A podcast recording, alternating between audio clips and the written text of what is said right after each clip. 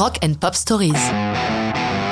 In Excess, Beautiful Girl, 1992. Les années 80 ont été prolifiques pour les Australiens d'In Excess.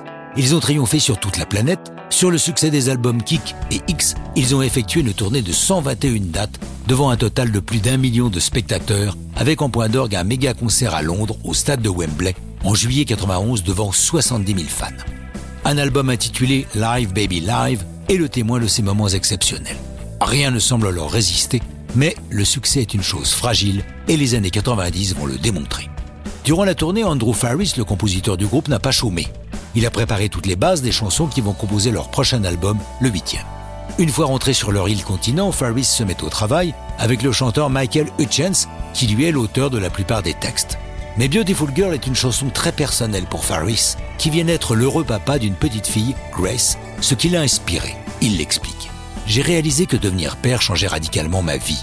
C'était une nouvelle étape, je me suis mise à écrire des chansons comme Baby Don't Cry, puis j'ai eu une conversation passionnante avec Michael qui lui souhaitait continuer à écrire des chansons sombres et introspectives alors que j'étais au contraire dans une phase où je n'arrivais à écrire que sur le bonheur. C'est la confrontation entre ces deux pôles d'intérêt si différents qui donne tout son sel à Beautiful Girl.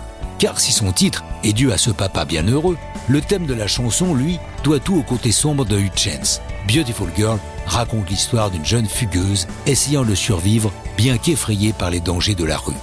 Dans une interview, Michael a expliqué le sens de son inspiration. Là où je vis à Sydney, il y a beaucoup de fugueurs. Ce sont au départ des gosses tout à fait normaux, mais qui au contact de la rue se droguent et se prostituent. Ils sont en danger parce qu'ils sont naïfs. Enregistré de l'automne 91 au printemps 92 dans leur habituel Rhinoceros Recording Studio de Sydney, l'album Welcome to Wherever You Are est publié le 3 août 92 et rencontre un succès certain, mais bien loin des ventes stratosphériques des deux disques précédents. Beautiful Girl sort en single le 13 février 93 et relance les ventes de l'album. Mais désormais les États-Unis ne leur font plus la fête, les temps ont changé et l'apparition d'un nouveau rock et du mouvement grunge a démodé In Excess.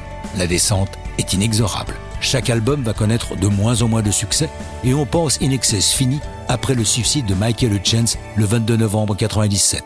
Pourtant, le groupe va trouver le moyen de survivre à la perte de son chanteur charismatique. Mais ça, c'est une autre histoire de rock'n'roll.